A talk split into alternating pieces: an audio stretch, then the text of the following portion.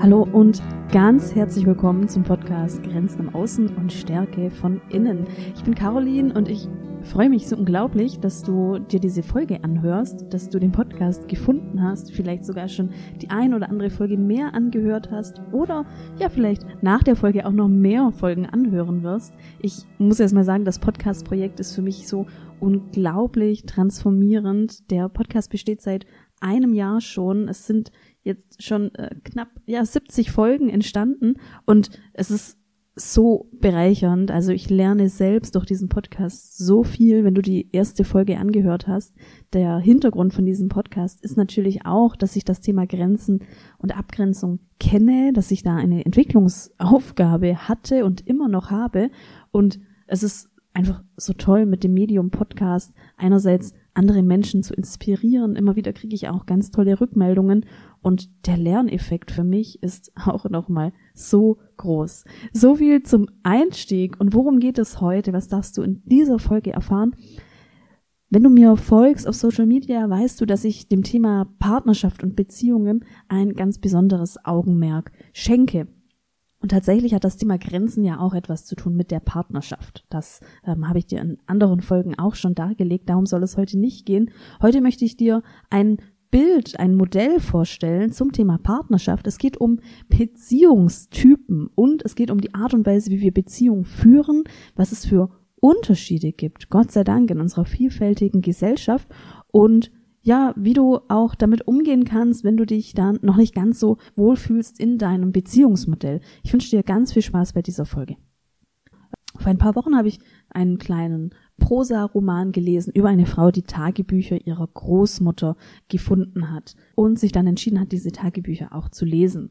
Und die Großmutter war eine sehr ja, spannende Persönlichkeit und unter anderem war sie in einer Dreiecksbeziehung verstrickt, ähm, also in einer Ehe gefangen, die nicht so glücklich war und ähm, hat sich dann immer sehr, ja, Hals über Kopf in Affären gestürzt. Ähm, also du hörst schon, das war kein Fachbuch, das war ähm, wirklich Unterhaltungsliteratur, aber sehr, sehr schön auch dargestellt im Kontext auch des Zweiten Weltkriegs, der Judenverfolgung. Und da war natürlich noch ein anderer Handlungsstrang, denn in der Gegenwart war die Protagonistin, die diese Tagebücher gelesen hat, in einer ganz besonderen Partnerschaftsform. Und deshalb erzähle ich dir auch die Geschichte.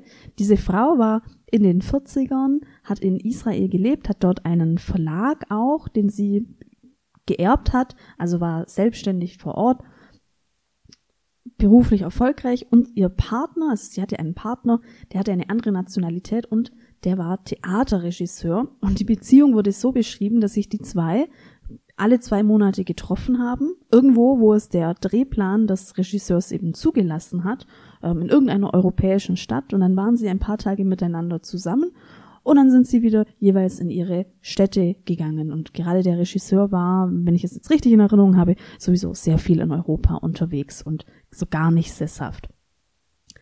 Und plötzlich ist das Bedürfnis in ihr gekippt. Also irgendetwas ist in ihr entstanden, dass sie gemerkt hat, sie möchte jetzt erstmal zu ihm reisen. Und dieses Treffen war schon mal ganz außer der Reihe. Es war noch nicht vereinbar. Das war sehr kurzfristig, dass sie sich dann angekündigt hat. Und es hat eigentlich gar nicht gepasst, denn der Regisseur, also ihr Partner, war da im, ähm, inmitten von Generalproben und mit dem Fokus voll auf diese Vorstellungen. Ja, und warum erzähle ich jetzt das und was hat das mit der Podcast-Folge zu tun?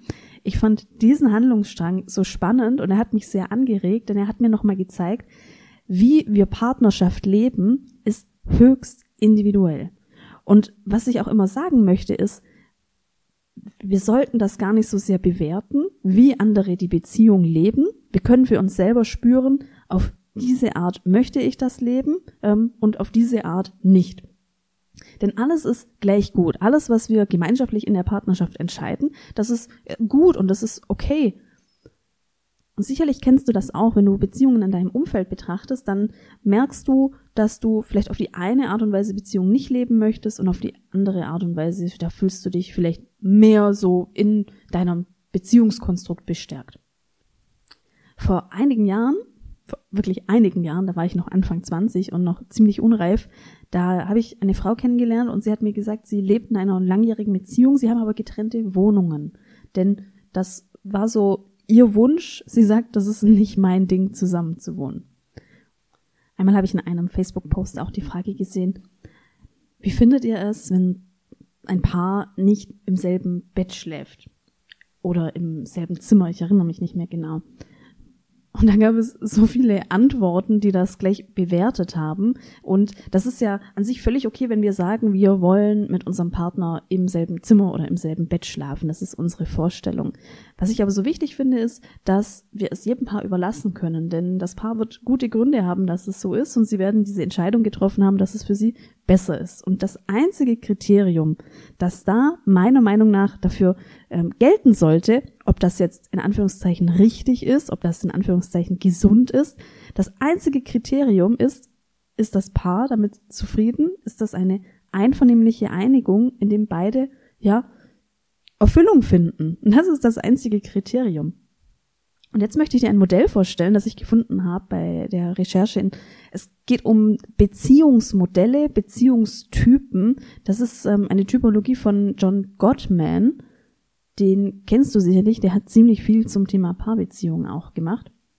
Und er beschreibt drei Typen. Und jetzt möchte ich gleich am Anfang sagen, all diese Typen sind gleich gut. Ähm, es wird jetzt vielleicht so sein, dass du beim Hören bei dem einen oder anderen Aspekt denkst, hm, nein, das ist, ähm, das ist doch komisch, das ist doch schräg, das ist doch nicht normal. Ähm, versuch dich davon zu lösen. Ich sag am Ende dann auch noch mal was dazu. Der erste Typus den ich, den ich dir vorstellen möchte. Die, der erste Beziehungstyp nach dem Modell von Gottman ist wertschätzender Typ, also die wertschätzende Beziehungsform. Und in dieser wird die Beziehung liebevoll und verständnisvoll und mitfühlend gelebt. Es geht um Toleranz, es geht um Respekt für die Persönlichkeit, das sind wichtige Werte. Die Anliegen des anderen werden interessiert aufgenommen. Es geht auch um beidseitige, gegenseitige Unterstützung und Kompromisse. Die Leidenschaft steht bei diesem Typus weniger im Vordergrund als das gegenseitige Verständnis und das Füreinander-Dasein.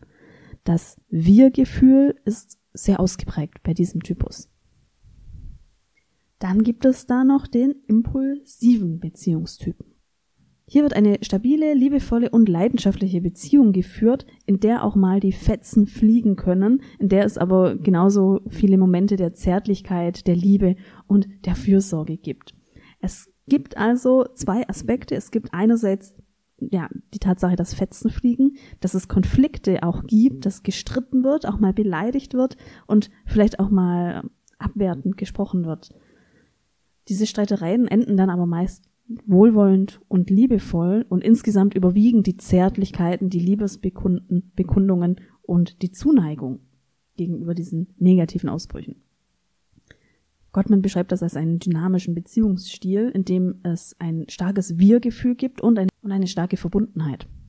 All diese Reibungen führen dazu, dass die Beziehung lebendig und langfristig attraktiv bleibt.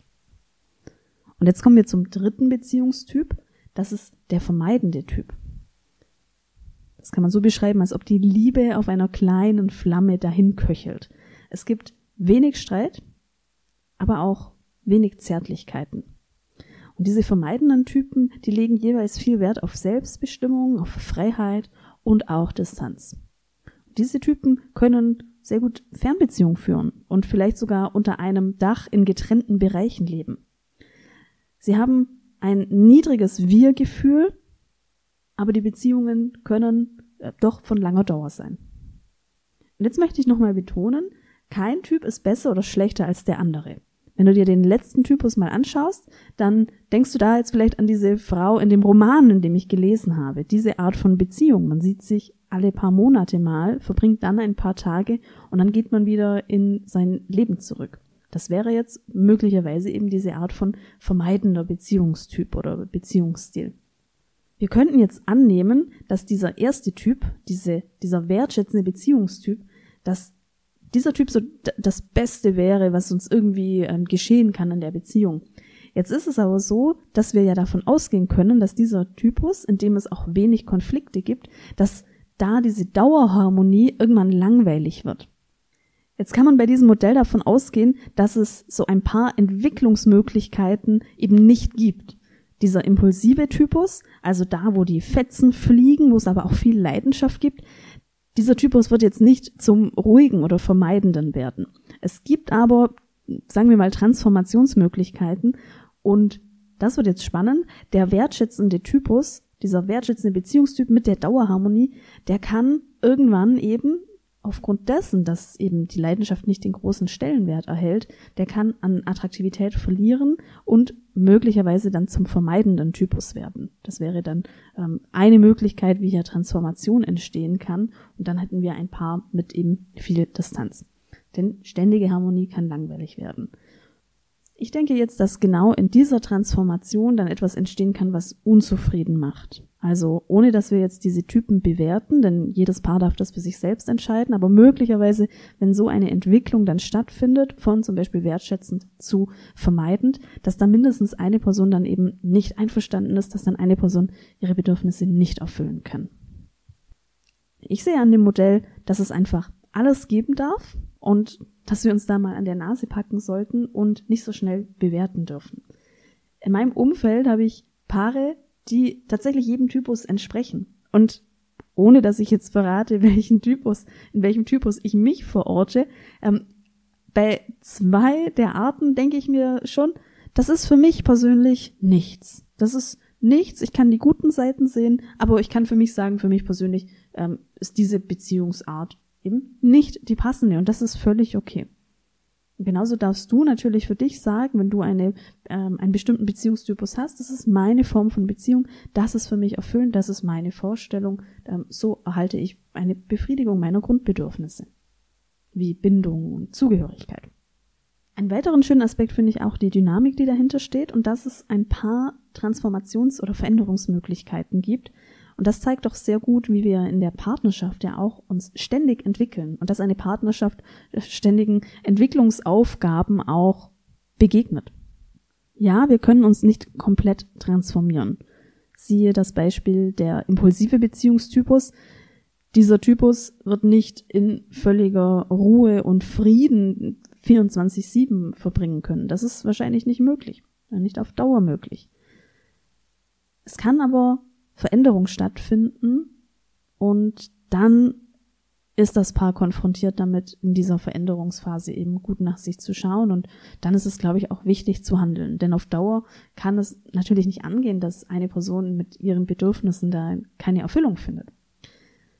Und genau wenn es dann zu diesem Auseinanderdriften kommt, glaube ich, ist es wichtig zu handeln. Also wenn du merkst, du bist jetzt irgendwie in einer Beziehungsform gelandet, zum Beispiel in der vermeidenden, distanzierten Form und du hast eigentlich begonnen, diese Beziehung zu leben in der wertschätzenden Form, dann ist es möglicherweise wichtig zu handeln, denn wenn deine Bedürfnisse immer noch dafür sprechen, dass du diese wertschätzende Beziehungsform leben möchtest, dann wirst du natürlich keine Erfüllung finden in diesem vermeidenden Typus da empfehle ich dir auf jeden Fall aktiv zu werden und dazu habe ich auch einige Angebote für dich, also unterschiedliche Angebote, wie du da handeln kannst. Wenn du jetzt merkst, dass du in deiner Beziehung herausgefordert bist, weil es insgesamt Veränderungsprozesse gibt, weil da Entwicklung stattgefunden hat und dass es insgesamt gerade eher auseinanderdriftet, was übrigens immer wieder vorkommen kann in jeder Beziehung, und wenn du das Handwerkszeug brauchst, um dann auch wieder zueinander zu finden, dann melde dich gerne bei mir. Ich biete eins zu eins Coaching und Begleitung an für die holprigen Phasen auf deiner Beziehungsreise. Und ich habe auch ein Pilotprojekt, die coaching-gestützte Lernreise. Da arbeite ich mit einem Partner-Online-Programm, in dem du ganz tolle Inhalte und Übungen erhältst zum Thema Kommunikation, Konflikte, Atmosphäre, Eifersucht. Und dieses Online-Programm flankiere ich mit Calls. Das heißt, da geht es um mehr Verbindlichkeit, mehr Wirkung, die du von diesem Online-Programm haben sollst durch das, ähm, durch die Einzelcoachings, die da noch mit dabei sind. Wenn dir die 1 zu 1 Coachings zu intensiv sind, dann kannst du natürlich auch direkt mit dem Partnerprogramm starten und nur diese Online-Inhalte durcharbeiten. Alle Links poste ich in die Kommentare und zum Abschluss möchte ich sagen, es ist so wichtig und heilsam, wenn du Dinge angehst, wenn du merkst, dass es in deiner Beziehung gerade nicht stimmig ist. Damit lebst du im Prinzip jeden Tag gegen deine Bedürfnisse. Damit überschreitest du eigene Grenzen, möglicherweise auch Grenzen von anderen. Und da ist mein Appell, geh da in die Veränderung, nutze diese Chance für Persönlichkeitsentwicklung, die da dahinter stecken. Und wenn ich diejenige sein könnte, mit der du diesen Weg gemeinsam gehst, die dich da begleiten kann auf deinem Weg der Veränderung, dann melde dich sehr, sehr gerne bei mir. Jetzt bedanke ich mich, dass du mir zugehört hast und freue mich auf die nächste Folge.